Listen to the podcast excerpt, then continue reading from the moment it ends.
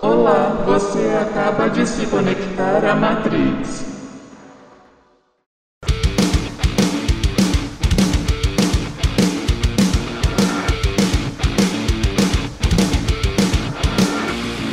Sejam bem-vindos a mais um episódio de Matrix, o podcast com infinitas possibilidades. Meu nome é Renato Moura Júnior e comigo está Guilherme Somadose. Fala oi, Soma. Fala Renato, fala pessoal que está acompanhando a Matrix. Sejam bem-vindos a mais um episódio do seu podcast favorito.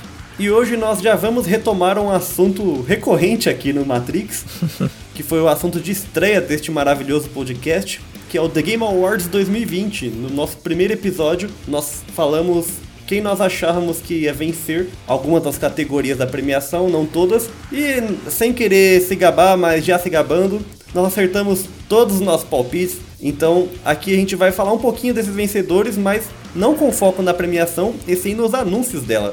Para quem não está acostumado com a premiação, ela tem muitos trailers e vários anúncios de jogos inéditos que serão lançados nos próximos meses e anos. E a gente gostaria de comentar um pouquinho sobre tudo que foi mostrado na edição de 2020, que por conta da pandemia do coronavírus foi a primeira vez que foi feita totalmente à distância. Então, só o Geoff Keighley e a Sydney do, do IGN, que estava apresentando também, estavam no palco, o resto estava tudo em suas devidas casas, gravando pelo Zoom.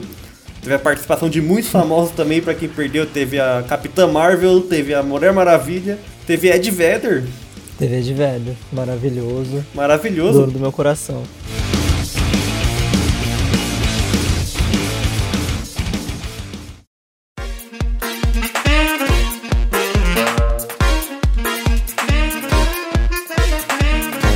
Então vamos lá comentar um pouquinho aqui por cima dos vencedores, só as categorias que a gente citou, né? Porque o que a gente não falou da outra vez não era importante.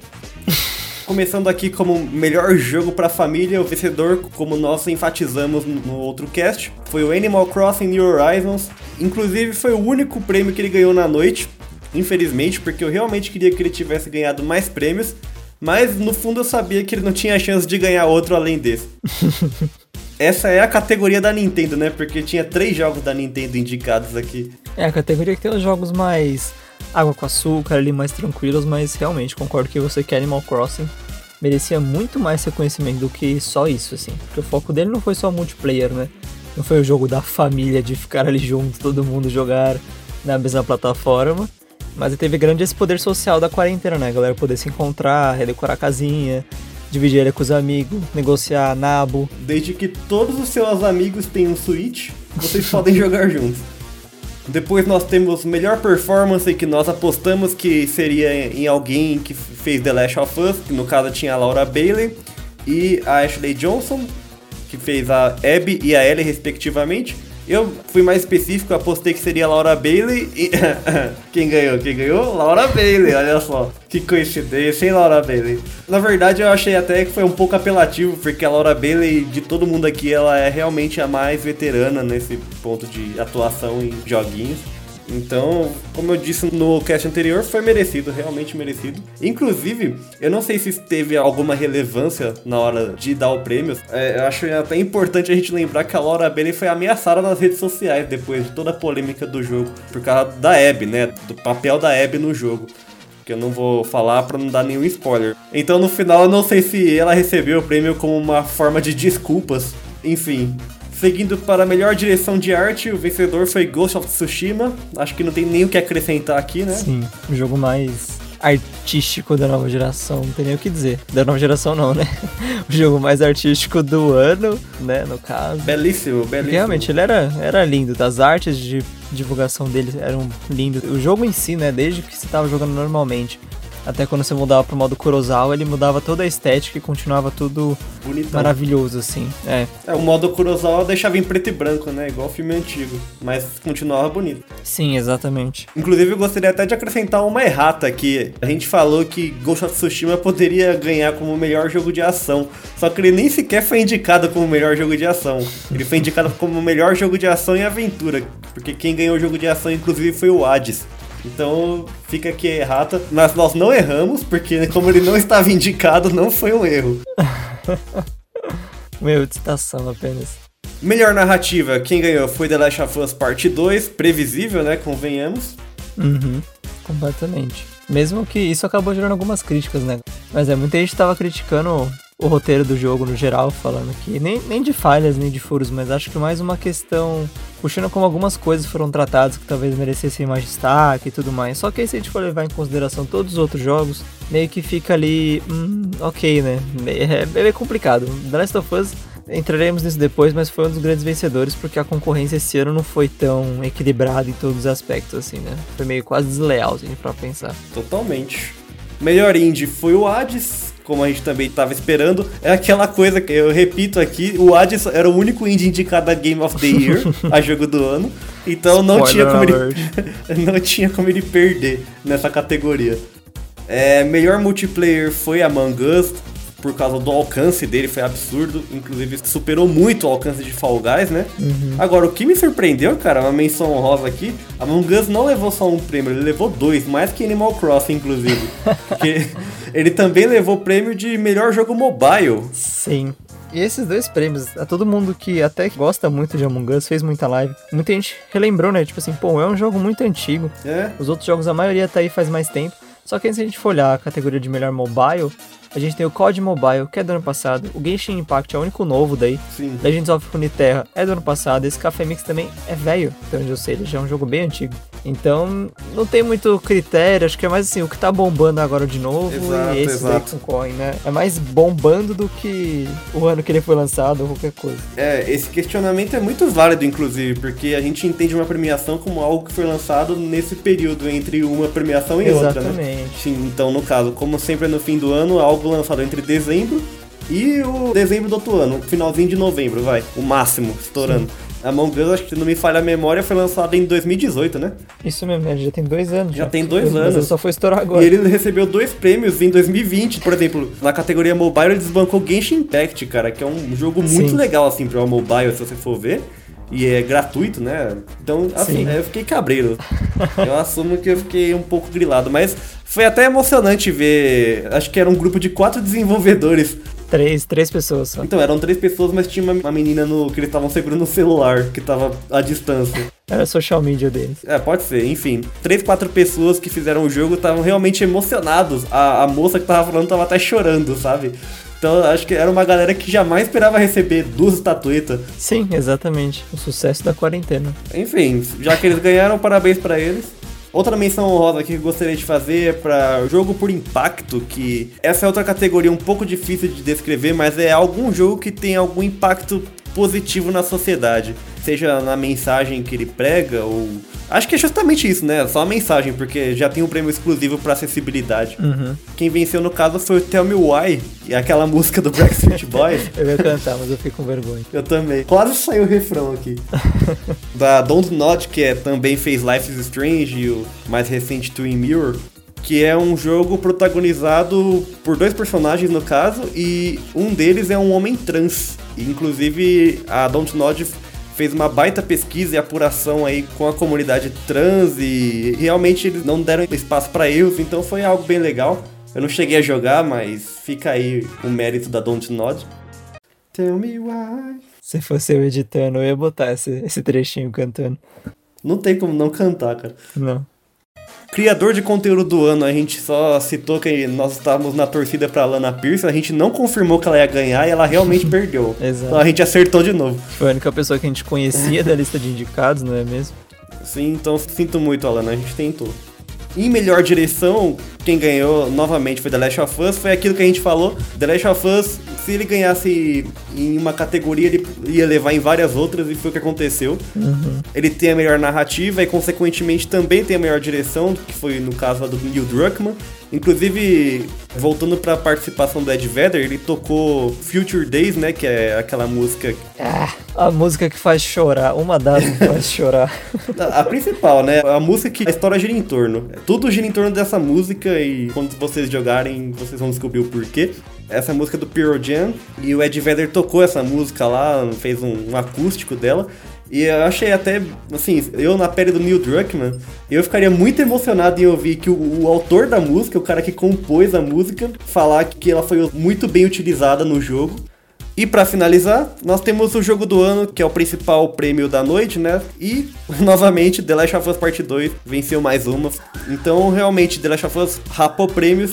O que não faltou foi não só reconhecimento, como elogios da crítica especializada também apesar do review bombing que a gente já contou mais lá no, no, primeiro episódio do Matrix. Quem quiser saber mais é só escutar. Mas enfim, já resumindo aqui nossa opinião, nós realmente achamos merecidíssimo todos esses prêmios. The Last of Us Part 2 é uma experiência incrível, tanto para bem quanto para mal. é um dos jogos obrigatórios dessa geração que passou. The Last of Us te faz chorar, se emocionar, passar raiva, passar felicidade, pilotar um avião, andar de carro, matar zumbi. Tudo isso. Não é mentira, não é exagero. Tudo isso.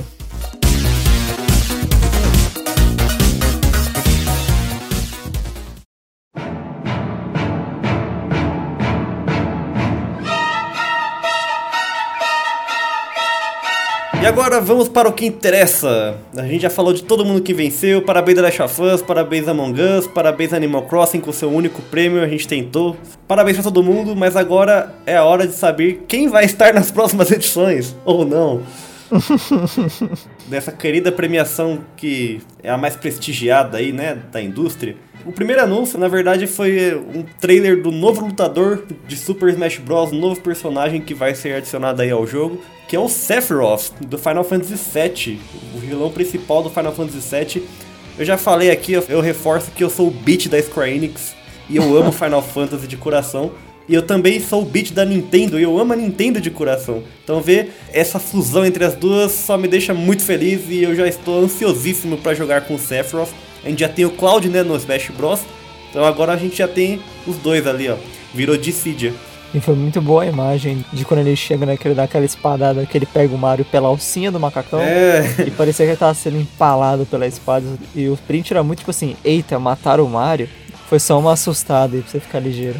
E, gente, pelo amor de Deus, alguém precisa perguntar pro Sephiroth que shampoo ele usa, porque olha esse cabelo, gente. Não dá, não consigo não me impressionar com o brilho e a beleza desses fios sedosos. Faz um comercial aí de shampoo. Shampoos Cactuar, feitos com as flores mais belas do deserto. Quer ter cabelos lisos, macios e sedosos como Sephiroth? Use o shampoo Cactuar. É, já que o Soma não manja nada de Final Fantasy, não tem nada pra falar, vamos falar de Perfect Dark. O renascimento desse clássico, né? Que para quem não sabe, Perfect Dark era uma franquia da Rare, aquela Rare que fazia jogos para Nintendo e depois foi comprada pela Microsoft. E a Microsoft ainda tenta, né, fazer alguma coisa com as franquias da Rare. Inclusive, o último jogo que ela fez foi o Sea of Thieves. Que ele é bem quisto pela comunidade de Xbox, né? A galera gosta bastante de Sea of Thieves, aparentemente.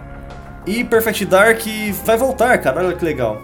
Não ficou claro, na verdade, se é a Rare que está trabalhando nesse projeto. E foi um trailer em CG, então não dá para saber muita coisa, mas o que a gente sabe é que a equipe que está envolvida no projeto é de veteranos, então as chances de ser da Rare são altas praticamente certeza que vai ser exclusivo da família Xbox, incluindo PC. Eu assumo que eu não joguei nenhum dos dois. O primeiro é de Nintendo 64, depois saiu um para Xbox 360, que já foi uma tentativa da Microsoft de trazer a, a franquia de volta, mas não deu muito certo. Mas quem sabe aí eu jogo, né? Quem sabe? E é até bom comentar que você citou que uns veteranos estão envolvidos no projeto. É, os caras são de estúdios que não são pouca coisa não. Já trabalharam na Santa Mônica, que é responsável por o Bom de Guerra, God of War e também na Crystal Dynamics. Então pode ser aí que tenhamos um jogo bem, bem bom. Julgando pelo currículo dos envolvidos, quem sabe? Eu lembro que ele ficou muito famoso também porque ele foi lançado numa época que os FPS começaram a ficar populares, né? Então foi na mesma época e no mesmo console, inclusive, que foi lançado o 007 GoldenEye, que basicamente moldou muita coisa dos FPS, inclusive o modo multiplayer, que hoje em dia é o que é. Então, acho que vem coisa boa por aí, vamos ver.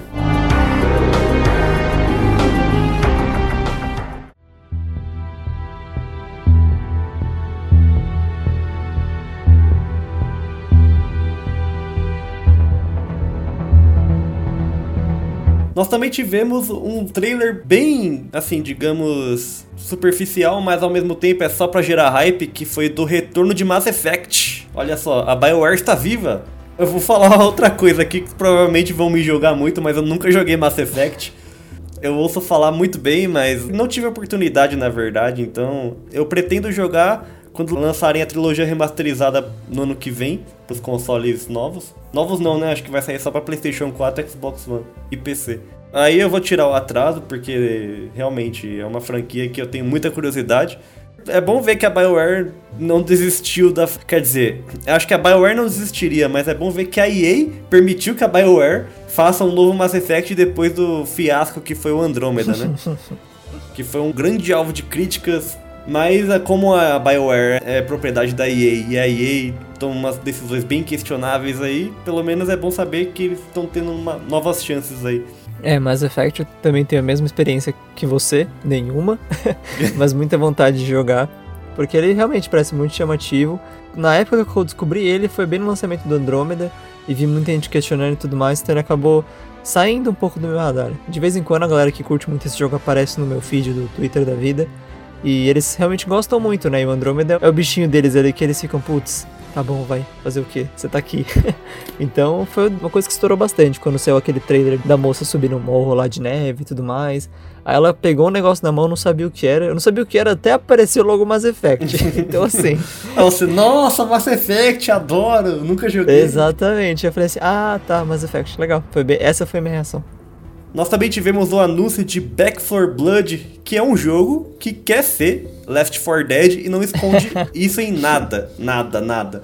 Ele é um jogo multiplayer de quatro pessoas, um FPS, né? De tiroteio intenso contra zumbis. É exatamente Left 4 Dead. É zumbi para todo lado. Tem zumbi gordão que cospe ácido.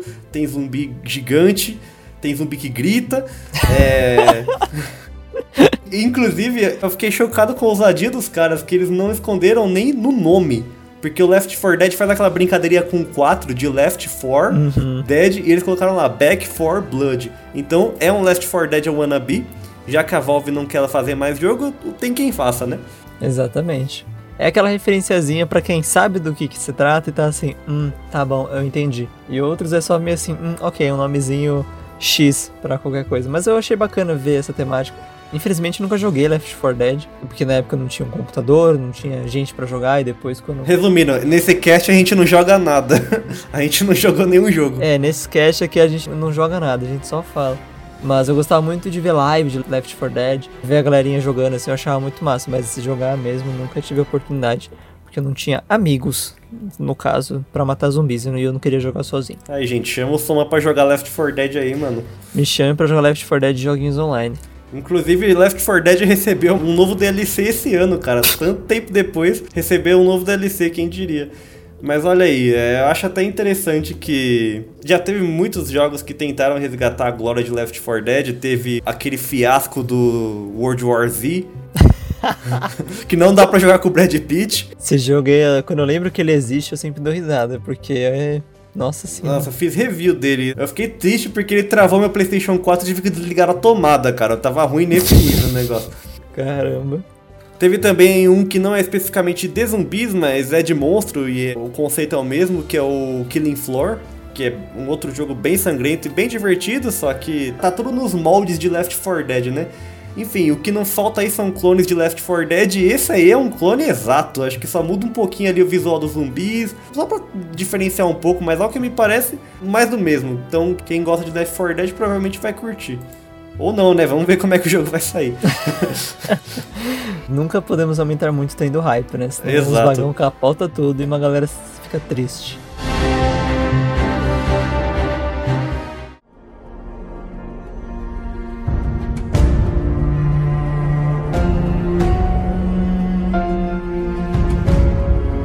Depois nós tivemos um anúncio que me pegou de surpresa e me causou um misto de reações um tanto bizarro, que foi o do Ark 2.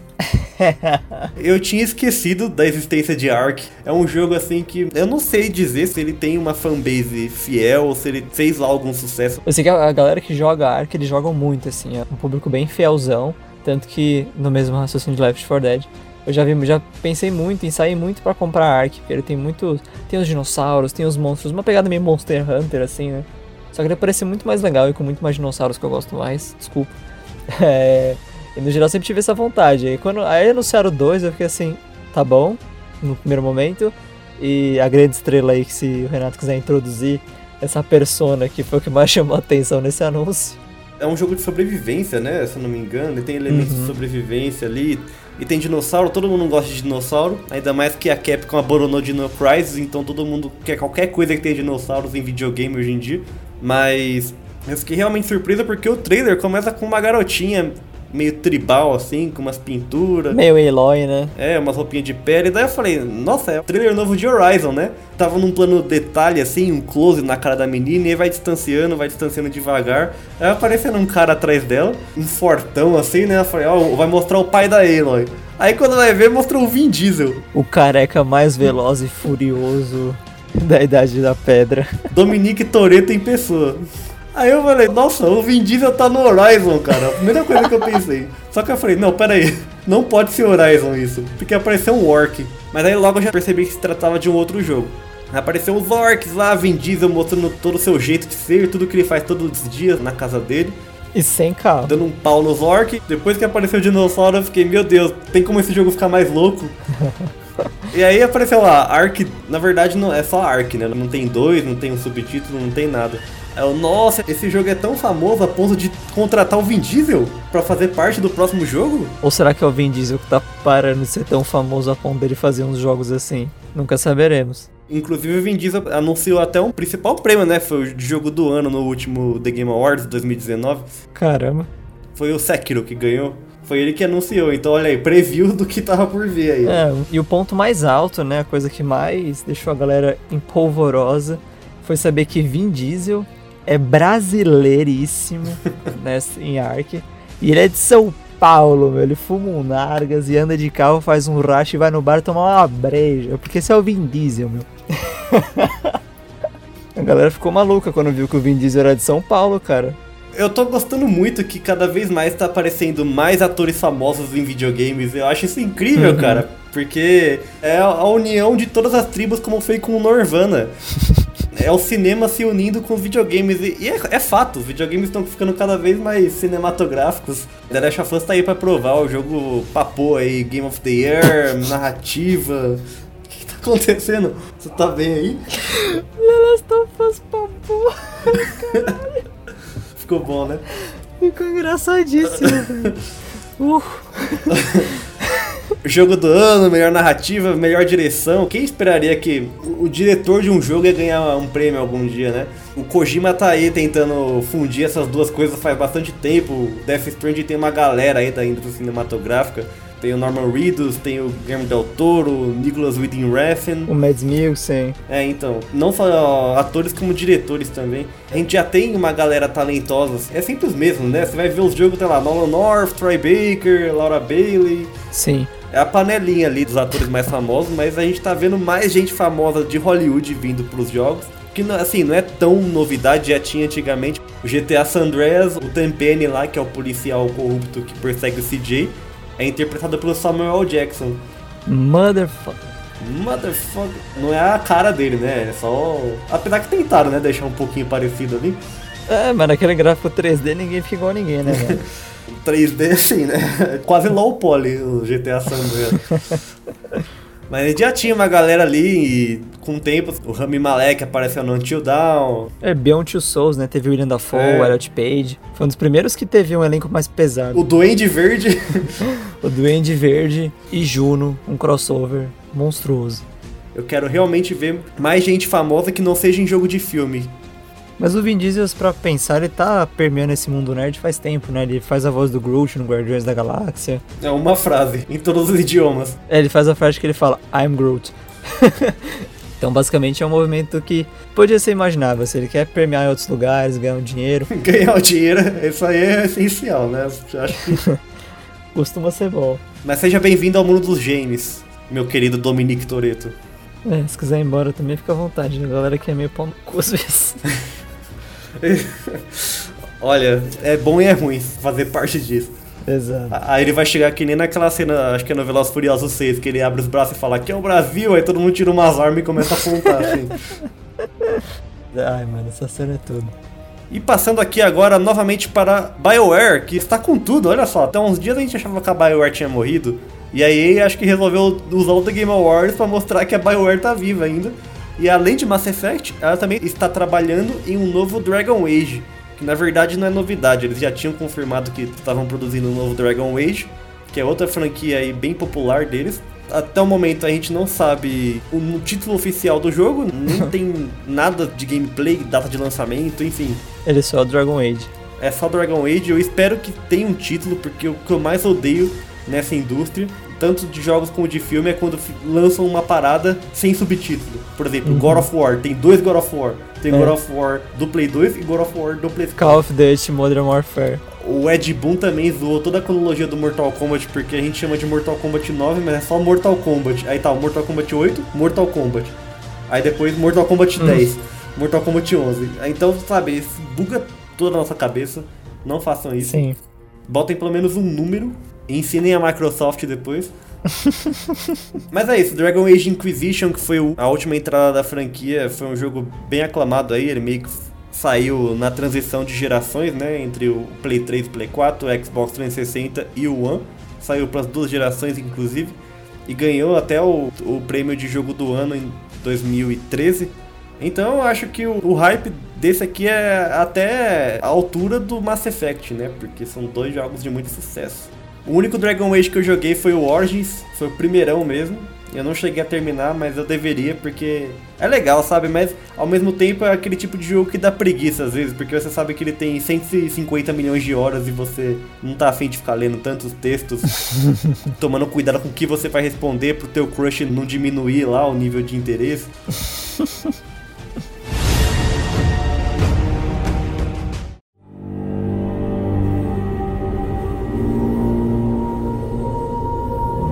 para os amonganzeiros de plantão. Os amongueiros, Que meu. ficaram felizão aí que o seu jogo preferido ganhou dois prêmios e desbancou outros jogos legais. Vai ter um novo mapa, olha só. Você tá cansado de jogar a mesma coisa todo santo dia, apunhalar seu amigo do mesmo jeito todos os dias. Agora vai ter um novo mapa chamado A Nave, Airship. Airship, yes. E agora vai ser isso aí, vai ser a matança em uma nave. Não é isso. É, esse mapa já tinha sido anunciado quando o Among Us finalmente também criou o próprio Twitter. Eles quiseram ser engraçadões igual o perfil de Fall Guys, então eles deram esse spoiler. Eles só soltaram a imagem do mapinha, uma skin nova, e não lembro o que mais. E tava assim, More in the Game Awards. Aí você fica assim, hum, ok, eles vão anunciar coisa. Aí anunciaram esse mapinha novo, tem umas skins novas, tem animações novas de assassinato. E esse mapa é interessante porque ele tem um esquema de levels no levels não, né, andares dentro do mapa, que você consegue descer de um andar para o outro. Então isso pode mudar ainda mais as coisas como é no jogo, né? Na hora de você fugir ali, você desce a escada enquanto o outro tá passando, capaz do cara nem ver por onde a pessoa desceu. Então, assim, esse mapa aí vai mudar bastante as estratégias de jogo. Eu tô curioso para ver o que, que vão fazer e se o jogo ainda vai estar tá no hype quando lançar. É, mas para quem hypou pra esse anúncio foi tipo um trailer de menos de um minuto, assim, foi um negócio bem broxante. Mas vindo de Among Us, né? É, Among Us é o jogo da galera aí, ó, né? À toa aí que desbancou Fall Guys e outros jogos. E é, Fall Guys também não ficou de fora, apesar dele já ter dado uma flopada aí há alguns meses o pessoal meio que não fala mais, mas a terceira temporada tá vindo aí. Acho que a Mediatonic deve estar tá trabalhando 25 horas por dia para trazer conteúdo novo pra esse jogo, porque. É, eles vão tentar fazer igual a Fortnite, a Epic faz Fortnite, coisa nova toda hora, porque senão. Sim, a Mediatonic lançou a segunda temporada do Fall Guys em setembro, não foi? Setembro, outubro? Foi, foi recentemente, foi a temporada medieval lá. Achei até estranho. Eles já, bot... já anunciaram a nova, falar que vai rolar agora é, então. em dezembro já. Eu acho que a galera tá parando de jogar mesmo, eles estão tentando puxar mais gente pro jogo de volta. Uhum. É, já é dia 15 de dezembro já que vai lançar essa temporada nova. Provavelmente quando você vai estar ouvindo esse podcast. Já vai estar tá disponível. Já vai estar tá chegando aí. Mas eu achei esquisito. É, então também. Vai ser com tema de neve agora, aproveitando lá que a América do Norte tá nevando e aqui a gente nunca viu neve na vida, mas. É que nem no Animal Crossing, quem joga Animal Crossing sabe que agora a gente tá na temporada do Natal e aí já começou o evento de Natal, que é o Toy Day, que se chama no Animal Crossing, né? Que aí você tem que comprar brinquedos para no Natal você se vestir de Papai Noel e dar os presentes pros villagers. Só que, tipo assim, nos vídeos que mostra do evento, a Nintendo posta lá os vídeos tudo nevando e tal. Só que o nosso inverno já passou. Quem tem ilha no hemisfério sul o inverno foi na metade do ano ali, que é mó bonitinho, fica cheio de neve, dá pra você fazer boneco de neve e tal. Aí agora a gente tá no verão, então vai ser um Natal igual aqui, saca? Vai ser um Natal no calorzão, Papai assim. Noel de bermuda. Exatamente. de sol. Camisa regata. Pra gente aqui não faz diferença. Natal é sempre É. regado a muita chuva e calores intensos. Exatamente. Mas é bem normal, né, de jogos com eventos multiplayer, coisa online, eles mudarem a skin do jogo pro final de ano, botar esquema de neve, coisas natalinas, pipipi, pó. Então, é, fazer o que, né? Tudo é América do Norte centrista. então, É. E até jogo brasileiro faz coisa especial de Natal com neve e Papai Noel com frio. Ninguém faz uma coisa BR zona mesmo, é difícil. Olha aí, só aí a televisão não mostra. Mas o Matrix mostra. Crítico.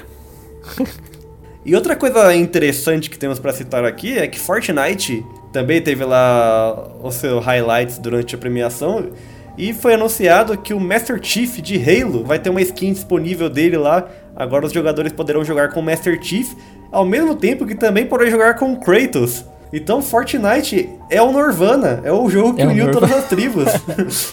Completamente. Botou todos os haters pra chorar e tá trazendo a paz aí entre todos os reinos. Já trouxe K-pop. Então, assim, Fortnite um dia vai estourar todas as bolhas, todas as fronteiras e criar pontes. Literalmente, ele vai criar coisas novas ali no mapa do Battle Royale que é a vida. Exatamente. Agora, Nintendo, libera o Mario aí, meu. Libera os três aí, ó. Fechou. Ou Link, libera alguém aí, meu. Alguém da franquia de vocês que possa sair junto com o Kratos e o Master Chief lá. O povo tá É clamando. que, é que tem que ser alguém grande, né? Assim, de altura igual o Kratos e o Master Chief. A Nintendo é meio dos personagens miudinhos, é foda. Atrás a Peach, a Peach ali é alta, mano. O Bowser, o Bowser grande. O Bowser é grande, imagina uma skin do Bowser. Nossa. Ah, dava pra botar o chapeuzinho do Mario, uma ali, uma mochilinha do, do Bowser, que fosse a carapaça dele. Olha aí, a gente tá dando a ideia de graça, Epic Games. Paga nós. Mas é isso aí, eu não jogo Fortnite, então bom proveito aí pra quem gosta de pegar essas roupinhas. Né, e além deles também chegou o Mandalorian, né? Chegou a skin de Mandalorian, tem lá o Mando, o Baby Yoda. Então, assim, tá virando uma farofa ali bacana.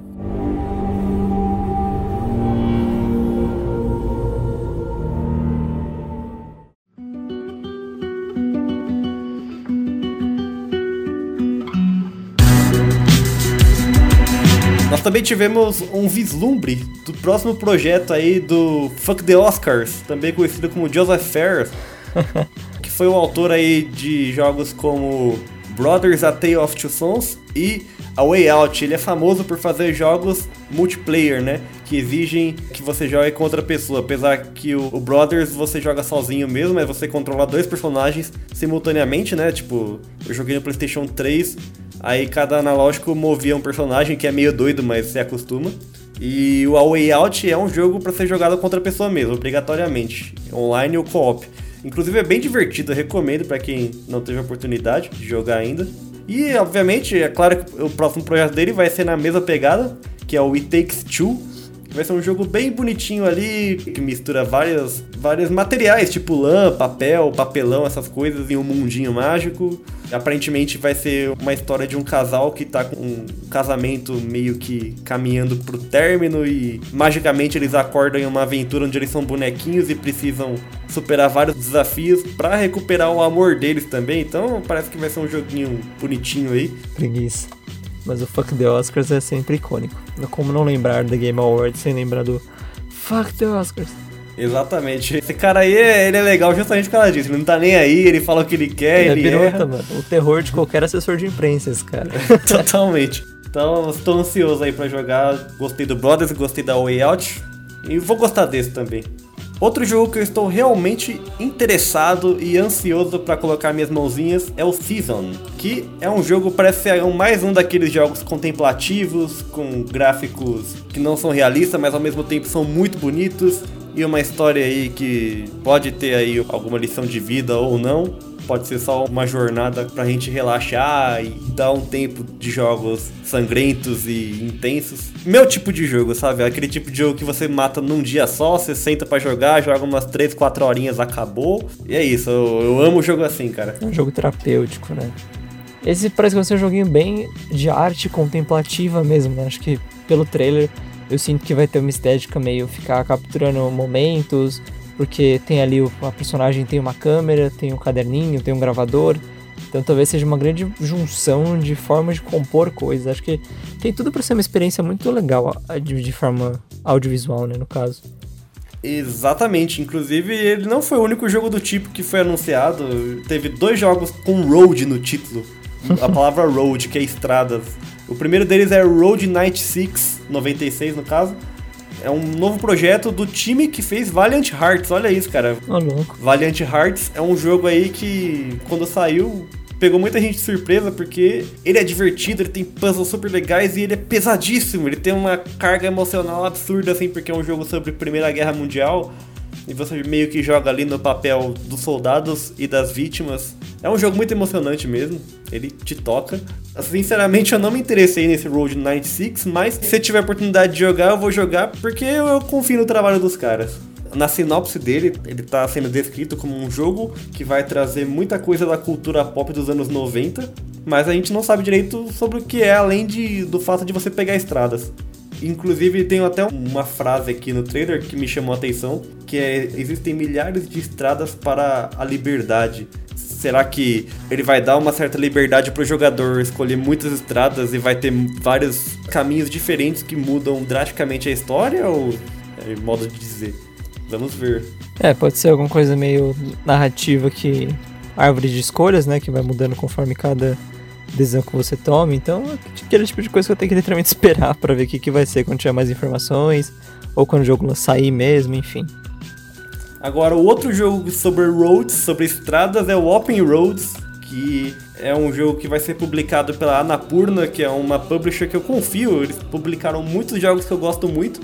Inclusive o incrível, maravilhoso, surreal e psicodélico Sayonara Wild Hearts, que foi o meu indie preferido de 2019. E eu amo esse jogo, ele é muito bom, cara. Eu amei cada segundo, pena que é curto. Mas eles também têm outras pérolas aí no catálogo deles, como por exemplo o incrível Gorogoa, que é um jogo de puzzle surreal de bom. Sério, você não espera nada dele, mas ele é tão criativo e tão diferente que é difícil você parar de jogar, assim. Então, já vou deixar essas duas recomendações aí, Sayonara Wild Hearts e Gorogoa. Must play, joguem. É, eles estão com muitos jogos recentes também e para sair, né? Tem o Elder Wilds, que acabou de sair. Tem o Stray, que é o jogo do gatinho lá que foi anunciado nos primeiros eventos de PlayStation 5. E aquele What Remain of Edith Finch, que também foi um jogo que teve uma boa recepção, né? Acho que deram até na Plus esse What Remains of Edith Finch. Deram, deram no Plus. Eu sei que muita gente respeita aí Devolver e tudo mais, mas vamos expandir um pouco o nosso leque aí, né? Vamos dar uma oportunidade para jogos mais conhecidos e a Anapurna é uma publisher que dá para confiar. O catálogo deles é muito bom.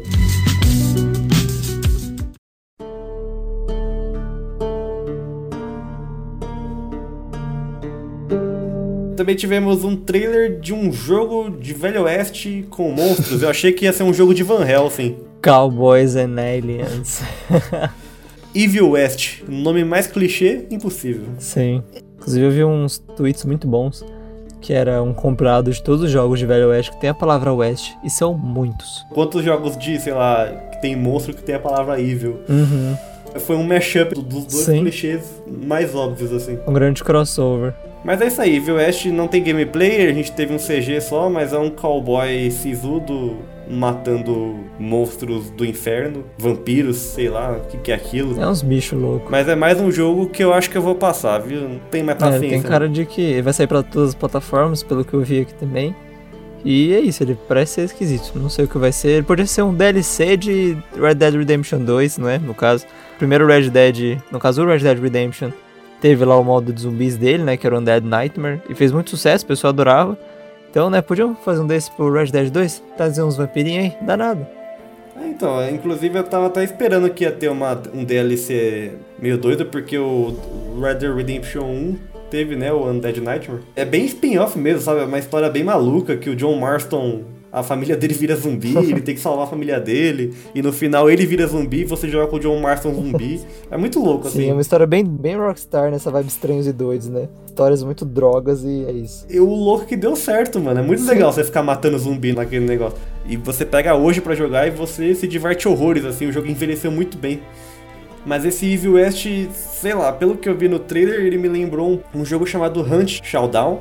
Assim, ele tinha tudo pra dar certo, ele tem gráficos bonitos e tem multiplayer e isso, aquilo, mas meio que caiu no esquecimento. A galera parece que não ligou muito para ele. Apesar dele ter reviews muito positivas aqui no Steam, pelo menos. Mas é exatamente isso. Tem uma pegada de Velho Oeste ali, você tem que caçar monstros, e aí você meio que é solto num mapa e você tem que literalmente caçar e pegando pistas e seguir a pegada, essas coisas. A proposta é interessante. Agora, se eles for fazer uma, uma parada puxada para isso, eu não sei como eles podem diferenciar, sinceramente. Porque esse Hunt Showdowns, pra mim, é um jogo legal. A única coisa que eu imagino que poderia ser muito diferente é a câmera. Eles podem colocar a câmera em terceira pessoa, ao invés de primeira. É aquele tipo de jogo que foi feito para entrar em serviço de assinatura agora, né? Que é um jogo não tão grande. Um dia você pega ele numa promoção, ou você pega ele de graça na Plus ou no Game Pass, enfim. Enfim, não vou jogar. não joguei, não jogarei. Indo agora para um joguinho mais pequeno, podemos dizer, tem o Endless Dungeon que vai sair aí para consoles da velha geração, né, agora, inclusive até para Nintendo Switch. Então não é um jogo muito grande mesmo. Pra variar, é os roguelite da vida. Você junta uma galera e sai atirando em bichos infinitos, hordas e hordas de inimigos. É um jogo para jogar com galera mesmo. Jogar essas coisas sozinho é sempre chato. Ele me lembrou um pouco Gauntlet e Helldivers, que Nossa, foram dois jogos sim. no mesmo estilo que eu joguei bastante no Play 4 com galera. Helldivers é muito bom, inclusive. Esteticamente lembra muito um episódio de Love, Death and Robots que nós citamos no episódio passado em que falamos sobre referências e produções da cultura pop a cyberpunk. Então a gente citou lá, conversou um pouco desse episódio. Ele tem bem essa temática, né? Parece uma coisa bem animalesca. Não quero falar de animal. Ele parece bem uma coisa de animação, assim. Então, enfim, vamos ver, né? O que, que vai ser. Mas ele não tem nada aparentemente muito novo, né? Ele só é isso: trocar tiro com a galera, trocar soco com, a galera e é isso. Um jogo um pouco parecido que mostraram mais também foi um dos primeiros jogos do Riot Forge, que é a parte independente da Riot, entre aspas, para desenvolvimento de jogos para outras plataformas. E o jogo é o Ruined King. Não sei se eu pronunciei certo, mas vocês que lutem. Ele traz alguns personagens conhecidos já da, do mundo do League of Legends. Ele teve um pouquinho de gameplay divulgado, que até então gente só teve um teaserzinho mostrando um pouquinho dos personagens. E basicamente ele vai ser um RPG por turnos, que vai passear ali pela mitologia e pelo mundo do jogo da Riot. E vai sair para como o Renato disse também, nossa antiga geração, entre aspas, para PS4, Xbox One, PC, Nintendo Switch. E vai ter upgrade também pro Xbox Series X S e o PS5. É, os caras só foram ousados aí de lançar um jogo de turno em pleno 2020 aí. Eu acho que realmente quem vai jogar isso é quem joga LoL e quer de alguma forma se aprofundar mesmo no universo, porque marinheiro de primeira viagem assim, meu, até a Square Enix já matou o sistema de combate em turno nos jogos dela. E tipo, a Square Enix meio que aprimorou ele, sabe? A Square Enix tirou ele de Final Fantasy, vocês têm noção do que é isso? Então, é assim, minha opinião pessoal, eu jogo numa boa. Eu tô acostumado já, eu joguei muito RPG antigo. 100% dos RPGs japonês até 2000 e pouquinho ali, na geração do Play 2, ainda era combate em turno a coisa começou a ficar mais diferente a partir da, do Play 3. Acho que foi quando eles falaram: Poxa, mano, não muda nunca, né? Vamos tentar fazer alguma coisa diferente. É, eu particularmente eu não gosto de combate por turno. Eu acho um negócio muito chato, muito monótono muitas vezes. A única coisa mais de combate por turno que eu joguei foi aquele jogo da Marvel que tinha para Facebook, eu não lembro exatamente o nome dele agora, que era um jogo de batalha por turno, mas assim, era jogo de Facebook, né, não conta. Mas o jogo vendo assim, pensando que ele é um jogo para consoles, né, e para PC e tudo mais, para mim ele tá com uma carinha muito de jogo mobile. E eu acho que tinha que ter alguma coisa diferente. Acho que lógico, eles quiseram fugir bem de como é a vibe do MOBA ali, destruir torres e tudo mais, mas eles podiam ter feito alguma coisa diferente, eu acho. São personagens tão legais, com poderes tão diferentes. Dá para ter feito algo mais além de combates por turnos. Eu entendo que é mais fácil para desenvolver e tudo mais. Só que não sei, enfim, é uma primeira aposta, né? Quem sabe eles não mudam isso, ou investem em uma coisa mais a longo prazo de usar esse personagem novo, mudar o modo de jogo, sei lá. Mas eu, particularmente, fiquei um pouco decepcionado. Esperava mais esse joguinho. Lógico, indo além desse esquema de combate por turno que eu, particularmente, não gosto. Ah, mas tipo, até hoje tem franquia intacta aí que nunca mudou e segue no sucesso, tipo Pokémon. Pokémon. e nunca vai mudar. Nintendo ela nunca. é conservadora ao extremo, assim, sabe? Não mexe em time que tá ganhando. É, é porque Pokémon, se a gente parar pra pensar, Não tem muito como fugir desse esquema de batalha por turno, assim. Se fosse um esquema de dar dash com o Pikachu, dar esquiva, dar pé com o rabo, sei lá, acho que seria um negócio estranho. É por isso que eles criam mil sub-franquias diferentes. Tem Pokémon lá, a franquia principal sempre é isso. Você sai Sim. lá, captura os bichos, combate em turno. Aí tem o Pokémon Arena, que é o de luta, né? É Uhum. exatamente isso que você falou. Você joga com um Pokémon e sai na porrada com outro Pokémon. e aí é na ação total. Aí tem o Mystery Dungeon, que também é por turno, mas é outra pegada totalmente diferente. Ele é roguelite, né? O combate é por turno, mas aí eles mudam as mecânicas. E aí vai ter o MOBA do Pokémon também agora, que vai lançar. Uhum. Boatos que vai lançar agora no primeiro semestre de 2021. Como é o nome mesmo? Pokémon Unite? Acho que é Pokémon Unite. Acho que é isso, Unite. Bem lembrado de Pokémon, que eu sempre joguei muito Pokémon, amo Pokémon. E antes de descobrir o nome de combate por turnos, eu chamava de jogo tipo Pokémon. Porque era isso, a minha referência era essa. E Pokémon é assim até hoje, mas não sei, acho que por ser um negócio tão consolidado mesmo há tanto tempo em Pokémon, a gente só tá acostumado com isso e vida que segue. Se você quiser dar uma chance para jogos com combate por turno e está interessado em tentar alguma coisa, eu recomendo um jogo curtinho e nem tão velho assim que vai te surpreender, que é o Child of Light da Ubisoft, que é um jogo muito lindinho. A arte dele é incrível e eu também me surpreendi ao descobrir que ele era por, por turnos, mas é uma história muito bonita. Vocês vão curtir.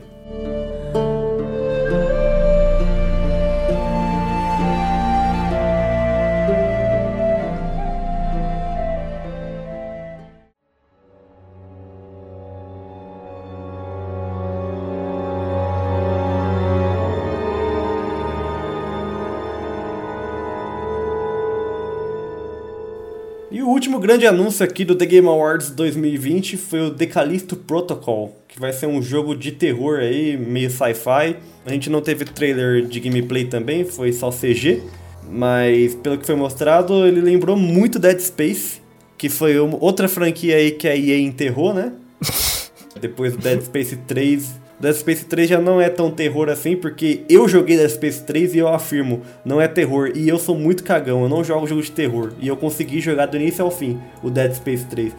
Então a série já tava meio que saindo um pouco dos trilhos ali, aí acabou jogando no lixo. Mas aí, quem tá órfão da série, vai ter um jogo aí que aparenta ser bem assustador e bem gore, com uma prisão em outro planeta, no meio do espaço, e criaturas horrendas que engolem o rosto das pessoas.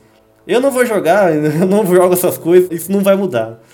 E um bait que a galera sofreu muito, que a galera ficou muito triste por ter acontecido, foi o teaser de Returnal, que começou com uma portinha num corredor, uma coisa bem Silent Hills, e todo mundo ficou, oh meu Deus, teremos novidades de Silent Hills. Só que o pequeno detalhe do capacete que aparece na beiradinha da, da câmera em primeira pessoa depois mostrou que se tratava de Returnal, não Silent Hills, como a galera, com boatos, né, estavam apontando e como a galera ficou muito empolvorosa, achando que teríamos novidades de Silent Hills, e não, foi só um baitzinho, mostrando um pouquinho do roguelike novo que vai sair para PlayStation no ano que vem, que no caso anunciaram a data, né, também, para 19 de março, lançamento exclusivo do PlayStation 5, que até então o jogo não tinha data de lançamento. Esse eu tinha sido apresentado no Future of Gaming, que foi o evento lá do Play 5 em julho ou junho, não lembro exatamente. E é isso, trouxe só data nova, nada de novo, algumas imagens novas de gameplay, é, mecânicas de jogo e tudo mais. É, ele me parece ter um combate muito divertido, que você usa muitas armas, ele é bem feitinho, né, pelo que foi mostrado. Ainda mais que tem toda essa pegada sci-fi, ET e armas tecnológicas. Mas, sei lá, me parece ser meio genérico, sabe? Uhum, ele lembra muito Control. É, então, me parece ser. Eu nem joguei Control e sei que eles parecem bem parecidos. Mas, tipo, o Control ele tem todo um conceito ali, tem uma história toda doida e. Esse aí me parece ser só, sei lá, um jogo pra você ficar jogando, jogando, jogando, jogando infinitas vezes e. Sim. É, ele me chamou bastante pela estética mesmo, eu gosto muito dessas coisas sci-fi de terror, assim, curto muito. Mas ele tem essa pegada que meio que a personagem ela morre e volta toda vez pra alguma parte, então meio que é uma forma de, de mostrar de novo aquele lance de antigo de jogos, quando a gente morria e começava tudo de novo. Só que isso vai ter meio que alguma coisa diferente. Não, nunca não falaram nada demais sobre a história até agora. Mas lembra um pouco o rolê da, do Hellblade, da Senua Sacrifice. que cada vez que você morre, você fica mais perto de ter que recomeçar o jogo do zero. Tem outros jogos tem essa temática parecida, que você morre, mas meio que você não volta do zero, você consegue ter o que você tava antes. Enfim, é um. Ainda não mostraram muita coisa. Eu gosto mais da estética dele do que imaginar o que pode ser da história e tudo mais. Ele tá meio muito. Mas ele não é um roguelite? Ele é roguelike. Então, Vai ser um Hades, Hades espacial, em 3D. é característica do roguelite você morrer e começar tudo de novo. Ah, sim, mas é que como o nome tá no título, estão apostando em alguma coisa mais diferente, né? No fim, acho que talvez não vai ter nada mesmo, isso vai ser legal. Assim, de novo entre aspas, assim, porque eles mudam, né? O mapa sempre muda, Sim. é sempre gerado aleatoriamente. Não sei com onde que eles vão inovar nisso aí. É, acho que eles só conseguiram trazer essa temática roguelike pra jogos visualmente maiores, né? Porque a gente vê isso bastante em jogo, por exemplo, o Hades mais recente, Binding of Isaac, é, que são jogos que tem ali cada coisa acontecendo, só que o visual deles é mais, não vou dizer fraco, mas ele é diferente, são jogos menores, né? São jogos mais puxados pro, pra cena Meio indie. né? É, Só- só exato. tá- Houve uma saturação de jogos roguelite nesses últimos dois anos aí. Sim. Era muito jogo do tipo saindo, um atrás do outro. Sim. Eu perdi as contas de quanto eu tive que analisar, assim. Bom mesmo, assim, memoráveis foram muito poucos. Acho que o que eu mais gostei mesmo foi o Dead Cells. O, o roguelite pro indie é o equivalente ao Battle Royale pros AAA na época que o Battle Royale tava em alta. Que agora Sim. já deu uma caída também. Mas quando o PUBG começou a fazer sucesso, todo mundo fazia Battle Royale, né? Era impressionante. É, tanto que Fortnite bateu o PUBG de um jeito que eles nem viram passar, só sentiram a porrada. É, Fortnite não perdoou e acho que nem a Epic Games está esperando uma parada dessa. Não, Mas foi um lance bizarro. acontece.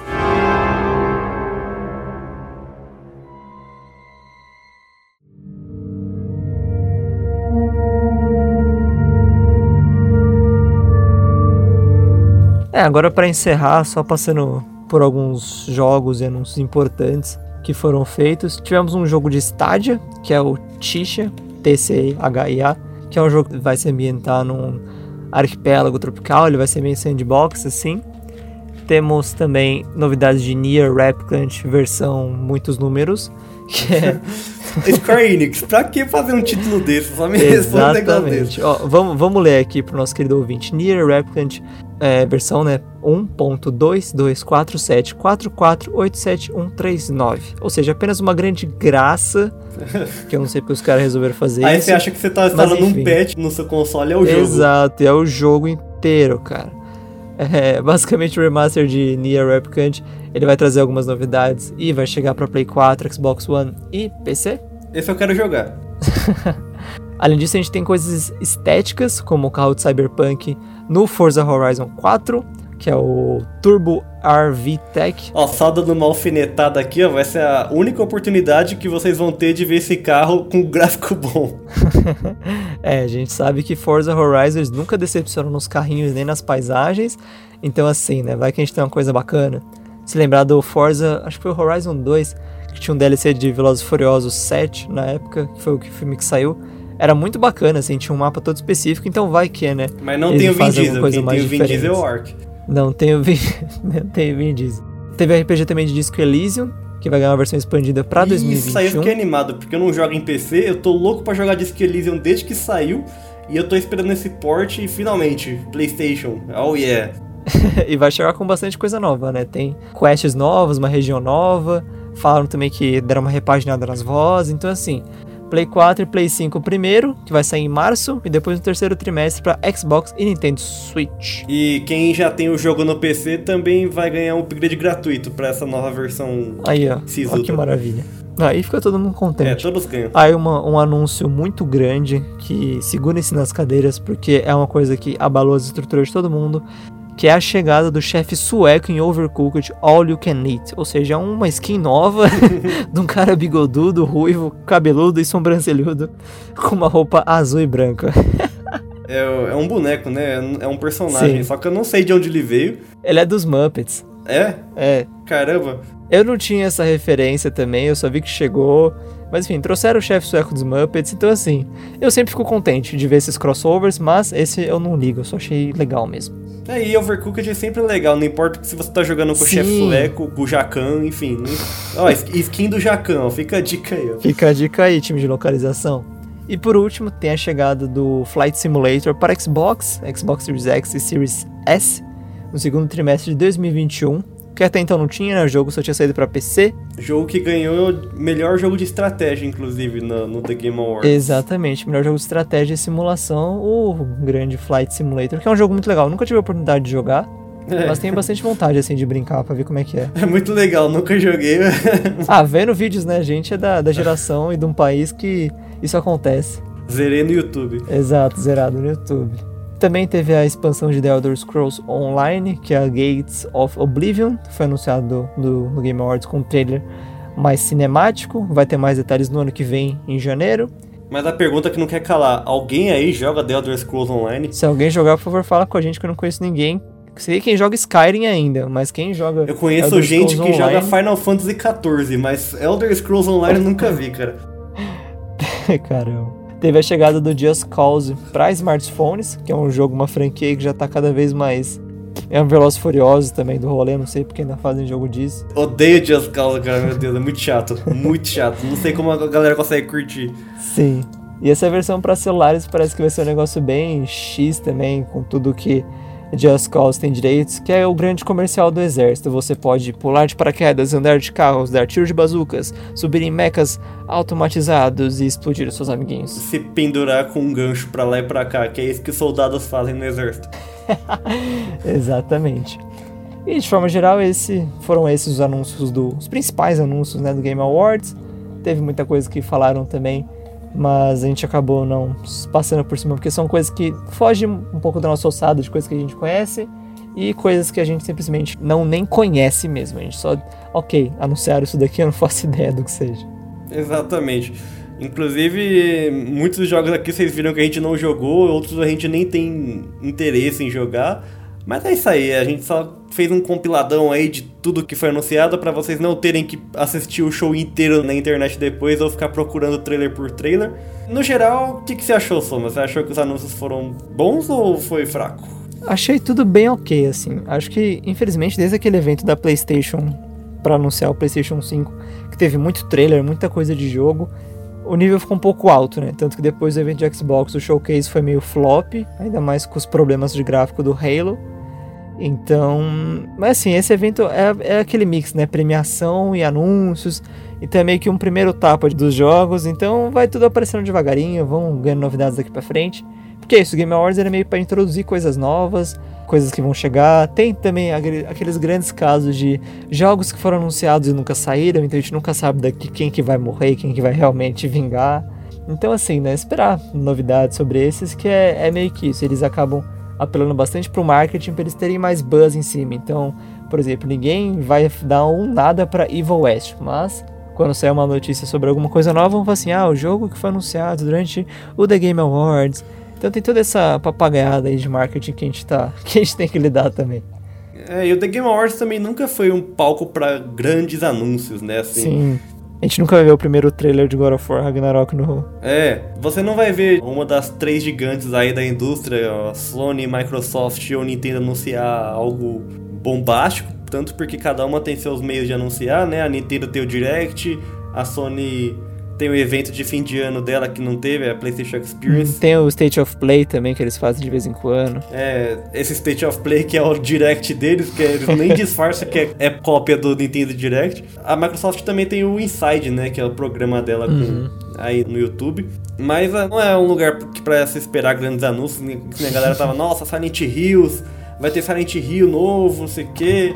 Não, eu nunca acreditei que ia ter e também pode até aparecer no futuro, mas fazendo jus a hype, né? Assim, uhum. um evento bem maior.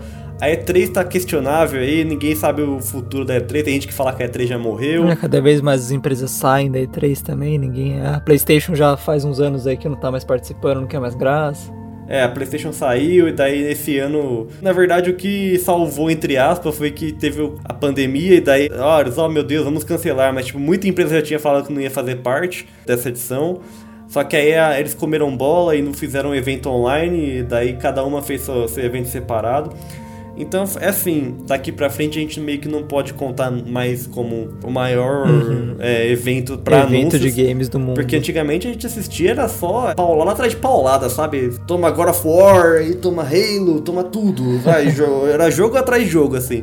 Exato. Os grandes anúncios eram feitos lá, né? Como não lembrar do anúncio do God of War, daquele teaser do, do Arthreus correndo e o Kratos falando, aparecendo no final, que tem o vídeo de todo mundo é, surtando assim, né? Eu queria estar tá lá, eu queria estar tá lá. Nossa, é, eu vejo esse vídeo e ele me arrepia, eu acho maravilhoso. Bons tempos, é 3 de 2016. Mas a E3 acho que ano que vem, como o mundo ainda tá meio doido com esse negócio de corona e provavelmente não vai acabar tão cedo, mesmo que alguns países já estão vacinando aí tudo mais, ainda não é a vacina definitiva. Então eu acho que as coisas ainda vão começar a se ajeitar em passos lerdos no ritmo dela ainda e a E3 vai ser afetada de novo. Aí a gente vai ter que esperar novos anúncios mais interessantes ao longo do ano mesmo com os próprios eventos das publishers e dessa galera da indústria. E é isso. Game Awards é um evento de premiações onde não devemos ter expectativas. Se você não teve assim como nós, você está feliz assim como nós. Então ficamos por aqui, falamos aí sobre todos os anúncios do The Game Awards e sobre os vencedores. Então se você tem alguma opinião, se você concorda com a gente, se você discorda com a gente, nós estamos sempre abertos a discussões nas nossas redes sociais. No Twitter eu sou arroba Renato Moura JR e no Twitter e no Instagram o soma é arroba Gui underline somadose. Tá tudo na descrição para vocês não se perderem. E muito obrigado para você que ouviu até aqui mais um episódio da Matrix. Pode se informar mais sobre o The Game Awards e conte conosco no nosso próximo episódio. Que a gente falou que ia ser sobre Cyberpunk, mas a gente pode mudar de ideia, viu? Só pra avisar. O jogo não está em condições de ser jogado. O jogo não está em condições de ser jogado, o meu ainda nem chegou, então assim. Olha só. Cyberbug 2077. Pois é, meu. Vamos ver o que vai ser esse The Game Awards 2021 com esse jogo aí. KKK. KK Crying. Falou! Tchau!